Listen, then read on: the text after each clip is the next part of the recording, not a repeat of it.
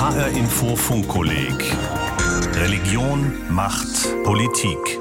Das Weib schweige in der Gemeinde, schrieb Paulus an die Adresse der Korinther, und bis heute haben Frauen in den Religionen meist einen zweitrangigen Platz zugewiesen bekommen, und zwar von Männern. Ist in den Religionen das Machtgefälle zwischen Mann und Frau vorgegeben? Oder ging es immer nur darum, patriarchale Machtstrukturen zu stabilisieren, und zwar über viele Jahrhunderte? Wer versagt es eigentlich den Frauen, Ämter und heilige Aufgaben zu übernehmen? Denn wenn Not am Mann ist, dann dürfen sie ja auch ran. Zentrale und scheinbar doch heikle Fragen. Christiane Florin hat mit ihrem Buch der Weiberaufstand, warum Frauen in der katholischen Kirche mehr Macht brauchen, für Aufsehen gesorgt. Im folgenden Funkolik Extra kommt die Politikwissenschaftlerin und Autorin, Katholikin und Zweiflerin zu Wort. Seit 2016 arbeitet Christiane Florin in der Redaktion Religion und Gesellschaft beim Deutschlandfunk in Köln. Vorher war sie Leiterin der Zeitbeilage Christ und Welt. Hören Sie jetzt Anne Bayer im Gespräch mit Christiane Florin, was also meint der Satz von Paulus, der bis heute zitiert wird, das Weib schweige in der Gemeinde? Und vor allem, wer nimmt das bis heute wörtlich? Ja, also das Lehramt der katholischen Kirche hat das sehr wörtlich genommen. Es gibt ja unter Theologinnen und Theologen gerade im Moment auch wieder eine Diskussion, was damit eigentlich gemeint war, dass damit nicht gemeint war, dass Frauen grundsätzlich schweigen sollten oder auch, dass sie nicht lehren sollten, dass sie nicht verkünden sollten, sondern eher, dass damit äh, gemeint war, dass Frauen nicht alle äh, sozusagen überstimmen. Ja, man muss ja wissen, die Botschaft Jesu hat besonders auf Frauen eine emanzipatorische Wirkung gehabt, weil Jesus Frauen wie Menschen behandelt hat. Das war ja zu seiner Zeit überhaupt nicht üblich. Mhm. Er hat Frauen und Männer in, in einem Atemzug genannt, hat keinen Unterschied gemacht, keine Hierarchie aufgebaut. Und Frauen haben das verstanden. Da ist jemand, der uns als Mensch behandelt.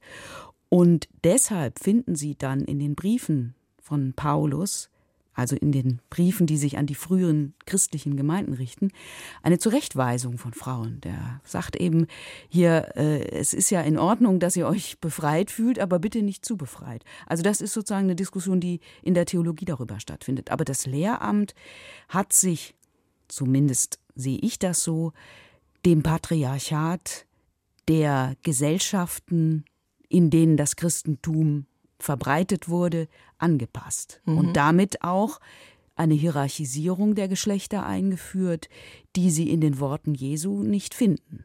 Also ein Unterordnungsverhältnis. Bis hin dann zu den Aussagen von Kirchenlehrern, dass Frauen nicht so Gottes ebenbildlich sind wie der Mann oder sogar Frauen missratene Männer sind, also nicht nur nicht so Gottes ebenbildlich, sondern regelrecht minderwertig. Wer hat das denn zum Beispiel gesagt? Ja, das ist ein Gedanke, den finden Sie schon bei Aristoteles. Also das ist jetzt nichts spezifisch Christliches, aber aufgegriffen hat den Thomas von Aquin, also einer der größten katholischen Theologen überhaupt, ein Kirchenlehrer, der bis heute eine große Bedeutung hat. Das wird dann meistens damit entschuldigt, dass man sagt, ja, das war eben ein Mann seiner Zeit, der stand in einer bestimmten Tradition, der konnte nicht anders. Und nur weil wir heute denken, die Geschlechter sind gleichberechtigt, muss man ja nicht gleich diesen Mann dann abwerten oder ihn nur an diesem Punkt messen. Aber das hat ja Thomas von Aquin gesagt, woran man aber auch sieht, dass diese Frage, können Frauen Ämter in der katholischen Kirche einnehmen? Keinesfalls eine Frage ist, die erst im 20. Jahrhundert ausgelöst durch die Frauenbewegung gestellt wurde, sondern die haben sich auch mittelalterliche Theologen gestellt. Die hat sich auch schon Kirchenvater Augustinus gestellt, sehr viel früher als Thomas von Aquin. Und die haben die immer negativ beantwortet. Aber die Frage haben sie gestellt und die Antwort war immer nein, sie können keine Ämter haben, sie können nicht geweiht werden, weil sie nicht so Gottes ebenbildlich sind wie der Mann. Womit würden Sie das begründen? Es hat sich ja dann doch über 2000 Jahre lang dann durchgehalten, zumindest diese Einstellung, auch in, in, letztendlich in der Konsequenz, dass Frauen eben keine Priesterinnen werden. Ja, das ist ein Geflecht aus gesellschaftlichen Gründen, psychologischen Gründen. Gerade letztere, die würde ich auch, die würde ich auch sehr hoch bewerten. Es gibt geradezu archaische Bilder von der Frau als Verführerin, von der Frau, die den Mann um den Verstand bringt. Es gibt das Angstbild des Kontrollverlustes. Es gibt auf der anderen Seite das Bild, dass die Frau vor dem lüsternen Mann beschützt werden muss. Also das gibt es auch im Christentum. Es wird ja heute oft im Zusammenhang mit dem Islam thematisiert, aber das ist auch ein Motiv, das sich durch die Geschichte des Christentums zieht. Also die Frau wird mit Misstrauen betrachtet. Bis heute ja noch. Und das ist auch jetzt nicht spezifisch christlich, das finden Sie in vielen Religionen, dass Frauen wie so eine ganz merkwürdige Spezies beäugt werden, denen man also keinesfalls vertrauen kann, sondern da muss ein, ein ganzer Kanon an Vorschriften speziell für Frauen entwickelt werden. Also es ist nicht nur im Christentum, aber es ist eben auch im Christentum und dann nochmal speziell im Katholizismus. Also der Katholizismus neigt dazu, Frauen ja, zu gängeln, ihnen den Platz zuzuweisen und ihnen ganz klar zu sagen, wenn du diesen Platz, den wir dir zuweisen, verlässt, dann bist du keine wahre katholische Frau. Hat er auch nicht die Figur Marias irgendeine so Gegenbewegung setzen können? Sie hat ja sowas schon wie eine Vorbildfunktion für Frauen. Also mit toten Frauen hat die katholische Kirche nicht so viele Probleme. Tote Frauen machen richtig Karriere. Maria steht höher als die Bischöfe, sagt der aktuelle Papst und meint damit auch, also warum stellt ihr denn die Fragen nach Ämtern von Frauen hier auf Erden sozusagen? Im Himmel, da thront die Maria, die Himmelskönigin, und die steht über allen. Ja, man spricht noch über Maria, man spricht aber längst nicht über jeden Bischof, nicht über jeden äh, geweihten Mann. So ist das ja gemeint. Also das ist ambivalent. Es ist ja das gerade das Merkwürdige, dass auf der einen Seite die Frau, in dem Fall die Jungfrau Maria, das muss man ja auch immer betonen, die Jungfrau, die Mutter wird, dass die überhöht wird. Und das ist ja eine Entwicklung, die, die, die zieht sich durch die Kirchengeschichte. Also diese Überhöhung von Maria, die auch tief verwurzelt ist in der Volksfrömmigkeit, das ist ja keineswegs etwas, was nur von Hierarchen verordnet wird, das gehört einfach zum Katholizismus dazu. Ich habe vorhin von der Abwertung der Frauen gesprochen, das ist die andere Seite, also einerseits Überhöhung, andererseits Abwertung, aber die Frau zieht nie gleich. Und natürlich wurde in der Kirchengeschichte auch diese Maria, die reine Magd, die Jungfrau, die Ja sagt im entscheidenden Moment, die Gott dient, auch dazu benutzt, um irdische Frauen, um sozusagen ganz normale Frauen einzuschüchtern. Denn welche Frau kann sich schon mit Maria überhaupt vergleichen und schneidet in diesem Vergleich gut ab, sondern das war auch immer ein Mittel, um Frauen einzuschüchtern. Also das kann ich aus der eigenen Familiengeschichte bestätigen. Da war Maria zwar die Freundin, auch die Frau, die leidvolle Erfahrungen gemacht hatte, mit der man sich verbunden fühlte, an die man sich wandte. Aber äh, die Frauen meiner Familie haben das schon auch als ein, als ein Idealbild empfunden, das sie niemals erreichen können. Und die Kirchenmänner sagten ihnen auch, dass sie das niemals erreichen können und dass sie deshalb auch bitte ein schlechtes Gewissen haben sollten. Sie haben jetzt gerade schon den Papst erwähnt. Was hat der denn, Papst Franziskus, für eine Haltung gegenüber Frauen? Papst Franziskus ist ein argentinischer Chauvi, wenn ich das mal so, so zugespitzt und etwas klischeehaft sagen kann. Also er hat genau diese Ambivalenz. Auf der einen Seite lobt er Frauen über die Maßen. Wenn er Vorbilder nennt, dann sind das immer Frauen. Wenn er Beispiele aus seinem Leben erzählt, wenn er Anekdoten erzählt, wie er sich gelebtes Christentum vorstellt, dann sind das ganz oft Beispiele von Müttern, die sehr geerdet sind, die die Familie zusammenhalten, die zupacken können. Und auf der anderen Seite hat er zur Ämterfrage ja schon mehrfach klar gesagt, die Tür ist zu, weil einer seiner Vorgänger, Papst Johannes Paul II., 1994 entschieden hat, die katholische Kirche sei gar nicht befugt, Frauen zu Priesterinnen zu weihen. Und darauf bezieht sich Franziskus, darauf hat sich Benedikt XVI. bezogen. Franziskus versucht natürlich doch, das ist ja überhaupt seine Art, ein bisschen etwas zu verändern. Und zwar nicht nur atmosphärisch, sondern wahrscheinlich auch substanziell. Er hat ja diese Frage des Diakonats der Frau noch einmal in die Prüfung gegeben. Er hat eine Kommission zusammengetrommelt, die prüfen soll, was da möglich ist. Da ist mhm. immer der Hintergedanke dabei, man kann nur das in Zukunft machen, was es schon einmal gab. Also man schaut sich an, was durften Diakoninnen, was durften Diakonissen und was könnten deshalb Diakoninnen in Zukunft wieder dürfen, was könnten die wieder können. Aber er ist im Unterschied zu diesem ganzen Themenkomplex Ehe, Familie, Partnerschaft, wo er ja sehr vorangegangen ist wo er ja auch diese Konflikte durchzustehen hat mit sehr konservativen Kräften in der Kirche. Er ist in, diesen, in dieser sogenannten Frauenfrage meiner Ansicht nach nicht ähnlich entschieden. Frauen im Altarraum irgendwann, vielleicht wird es sie geben. Es gibt sie auch schon, zumindest seit den 90er Jahren ist das möglich, dass es äh, Messdienerinnen gibt. Wie würden Sie denn das bewerten? Auch da ist es wieder zweischneidig. Es stimmt, Frauen waren im Altarraum nicht zugelassen. Das Kirchenrecht von 1917, das war ja die erste Fassung dieses Kodex, formuliert explizit ein, so ein Altarabstandsgebot, ja, sagt, Frauen dürfen sich in keiner Weise dem Altar nähern, dürfen auch nicht die Messe dienen und auch selbst wenn gar kein Mann da sein sollte, auch dann muss noch Abstand gewahrt werden. Das ändert sich mit dem Kirchenrecht von 1983. Das öffnet, eröffnet die Möglichkeit dass es Messdienerinnen geben könnte und so ist es ja dann auch gekommen. Mhm.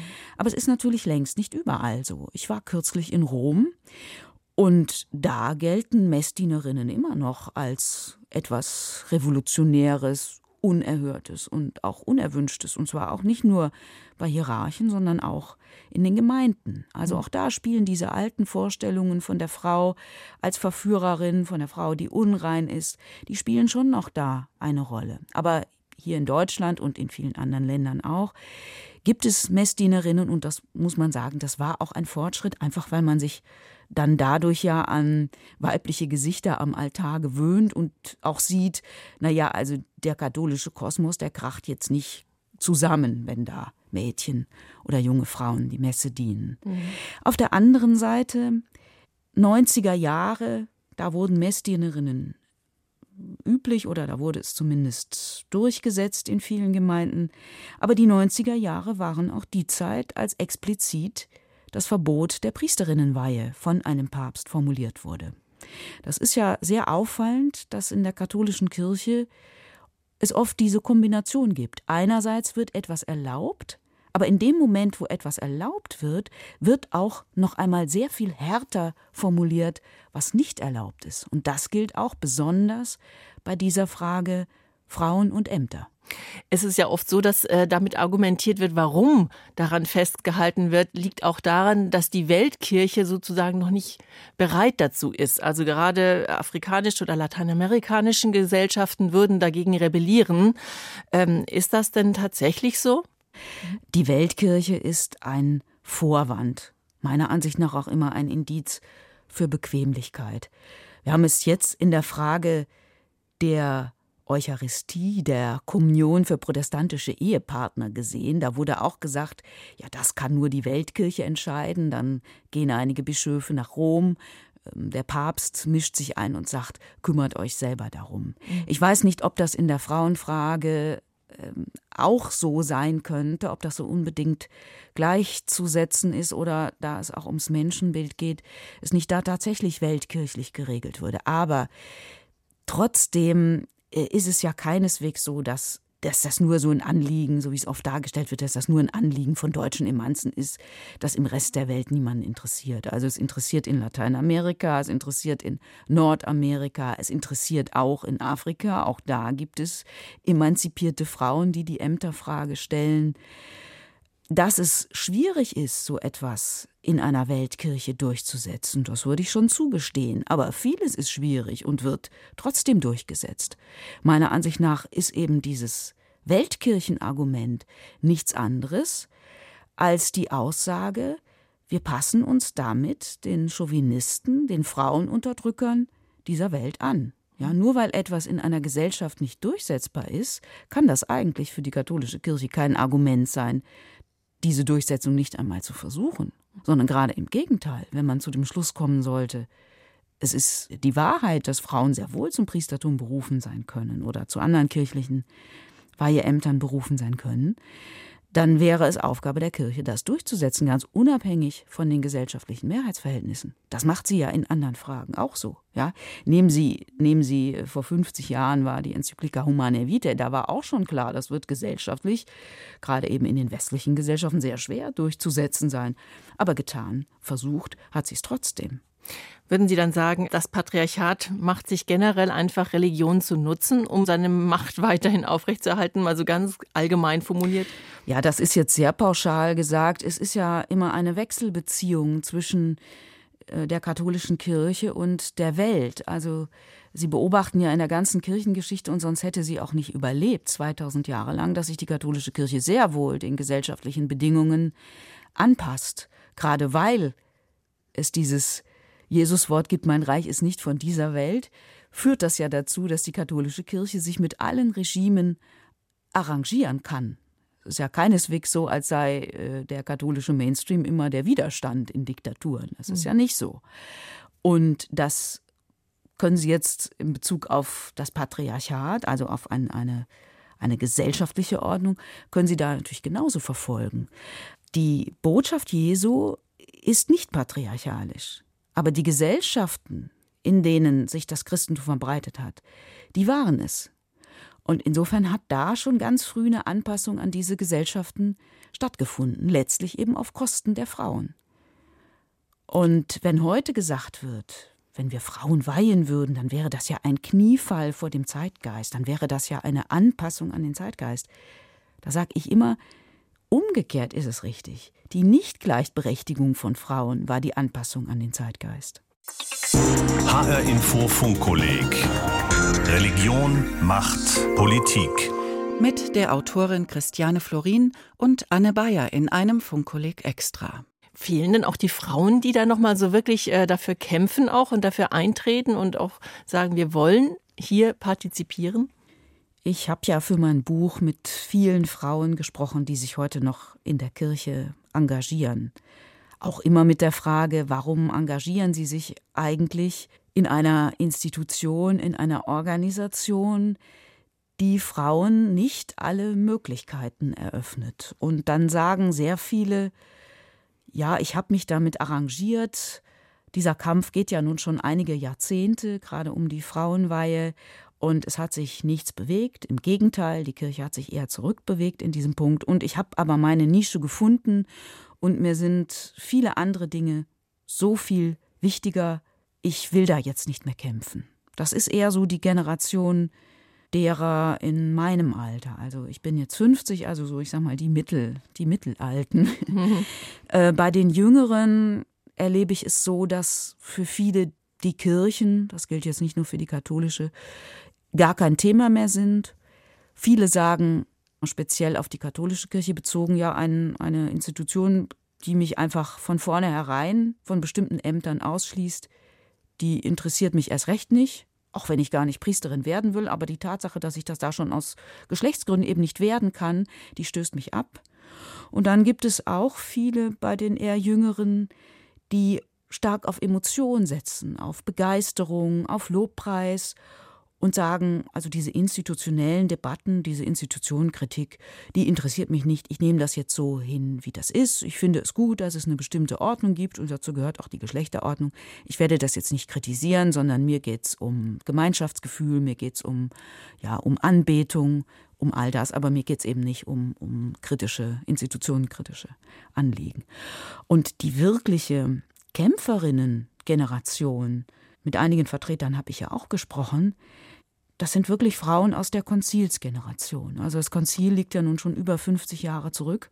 Kann man sich ausrechnen, wie alt die heute sind. Also die sind 70, 80 Jahre alt, die, die gekämpft haben, die auch frustriert sind heute, manche sogar verbittert. Also ich habe ja auch mit Frauen gesprochen, die sagen, ich fühle mich zum Priesterinnenamt berufen. Ich bin nicht als Ordensfrau richtig, aber auch nicht als Ehefrau und Mutter, sondern ich fühle mich zum Priesterinnenamt berufen. Und diese Frauen, die dem ihr Leben gewidmet haben oder die das zu ihrem Lebensthema gemacht haben, die sind heute schon verbittert, weil sich ja abzeichnet, dass das sich zu ihrer, in ihrer Lebenszeit nicht mehr erfüllen wird. Macht die katholische Kirche da nicht eigentlich einen unglaublichen Fehler, dass sie da die Frauen letztendlich so aktiv vertreibt? Ja, natürlich macht die einen Fehler. Ich finde es ja schade, dass der Weiberaufstand ausbleibt. Aber ich habe so viele Reaktionen auf das Buch bekommen, von denen ich bis jetzt eigentlich noch nicht weiß, wie ich das einordnen soll. Und zwar, weil das so unvernünftig ist, weil sie bis weil sie oft bis zu einem bestimmten Punkt der Argumentation erst gar nicht kommen. Also sie kommen kaum zum Austausch theologischer oder bibelwissenschaftlicher Argumente, sondern diejenigen, die gegen die Gleichberechtigung von Frauen sind, die reagieren oft wirklich irrational und sagen dann, ja, Männer können eben keine Kinder kriegen und deshalb können Frauen kein Amt haben in der Kirche. Deshalb können die nicht Priesterin werden. Ich weiß gar nicht, wo da der Zusammenhang ist, aber das höre ich tatsächlich sehr oft. Oder Reaktionen so nach dem Motto, oh, das kann ja nur irgendeine Verbiesterte sein, die keinen Mann abgekriegt hat, die so ein Buch schreibt. Wo viele Leute von außen sagen, genau das, was eben in Ihrer Frage ja angesprochen wurde, wie kann es eigentlich sein, dass man nach wie vor die Hälfte der Menschheit nicht gleichberechtigt. Und die rationalste Reaktion ist dann noch die, dass ihnen ihr Gegenüber auf diese Frage sagt, ja, da es gibt eben eine himmlische Vorstellung von Gerechtigkeit, das ist nicht dasselbe wie die irdische Gerechtigkeit, die dann zu irgendwelchen Quoten führt. Sie müssen das Mysterium des Glaubens erfassen, dann stellen sie diese Frage gar nicht mehr, dann denken sie gar nicht mehr in der Kategorie der Diskriminierung und behaupten, die Hälfte der Menschheit ist ausgeschlossen. Also so Frau Florin, jetzt habe ich letztendlich noch eine Frage und zwar nach einer positiven Frauengestalt in der Bibel. Welche würden Sie denn da aus Ihrer Sicht nochmal vorstellen wollen? Ich stehe diesem ganzen Ansatz, nach positiven Frauengestalten in der Bibel oder in der Kirchengeschichte zu suchen, eher skeptisch gegenüber. Ich finde, Frauen haben das gar nicht nötig. Frauen gibt es, so lange wie es Menschen gibt. Ja? Und ich durchsuche die Bibel auch nicht nach positiven Männergestalten oder, wie es dann bei Frauen ja auch gerne heißt, starke Frauen, also nach starken Männern. Da ich nie danach gesucht habe, kann ich Ihnen die Frage gar nicht mit einem, mit einem Namen beantworten, mhm. sondern für mich gehört eben zum Selbstbewusstsein auch dazu, dass ich darauf verzichte, zu sagen, ja, Frauen sind eigentlich die besseren Menschen und es gibt wahnsinnig viele starke Frauen und wie es gerne auch genommen, Maria von Magdala, Maria Magdalena, die ist für mich ein totales Vorbild. Nein, für mich nicht. Ja, ich sag, Frauen gibt es so lange, wie es Männer gibt. Frauen sind Menschen, nicht die besseren Menschen, aber sie sind Menschen und das alleine schon mal in der katholischen Kirche durchzusetzen, diesen Grundgedanken, der erfordert schon eine ganze Menge Kraft und äh, Beharrungsvermögen, weil das nach wie vor nicht selbstverständlich ist. Ja, und letztendlich haben Sie ja auch schon Jesus angeführt, der ja in seiner Lehre sagte eben, also von Frauen und Männern gesprochen hat. Eigentlich die Botschaft, auf die man da mehr hören sollte. Dann naja, da kommt immer dazu, dass dann gesagt wird, ja, Jesus, das müssen Sie schon viel studieren und müssen das alles im Lichte der der Kirchengeschichte sehen, was er gesagt hat. Sie, man kann sich nicht einfach davor setzen das Neue Testament nehmen und sich da seine eigenen Gedanken machen. Das ist ja gerade nicht der katholische Ansatz, mhm. sondern man muss eben berücksichtigen, was in der Kirchengeschichte ausgelegt wurde. Also ich werde zum Beispiel oft mit diesem Bild von Braut und Bräutigam konfrontiert, dass gesagt wird, äh, die Kirche ist die Braut und Jesus ist der Bräutigam und weil das so ist, kann es ja keine Priesterinnen geben. Dann würde das ja schon von der Geschlechterzuordnung nicht mehr stimmen. Und das ist ein Bild, das Sie bei Jesus gar nicht finden, das sie aber in der Kirchengeschichte sehr häufig finden. Und das macht es halt so schwierig zu sagen, so Jesus hat eben das gesagt und da ist kein Unterordnungsverhältnis zu erkennen. Er wird ihnen sofort über den Mund gefahren, nach dem Motto, die Kirche legt aber die Jesusworte aus. Wir sind ja nicht evangelisch, hier ist nicht jeder unmittelbar zur Bibel. Christiane Florin war das im Gespräch mit Anne Bayer. Ein HR-Info Funkolik extra zum Thema Frauen und Ämter in der katholischen Kirche. Das Funkkolleg gibt's als Podcast zum Nachhören auf funkkolleg.de und in der ARD Audiothek. Mein Name ist Heike Liesmann.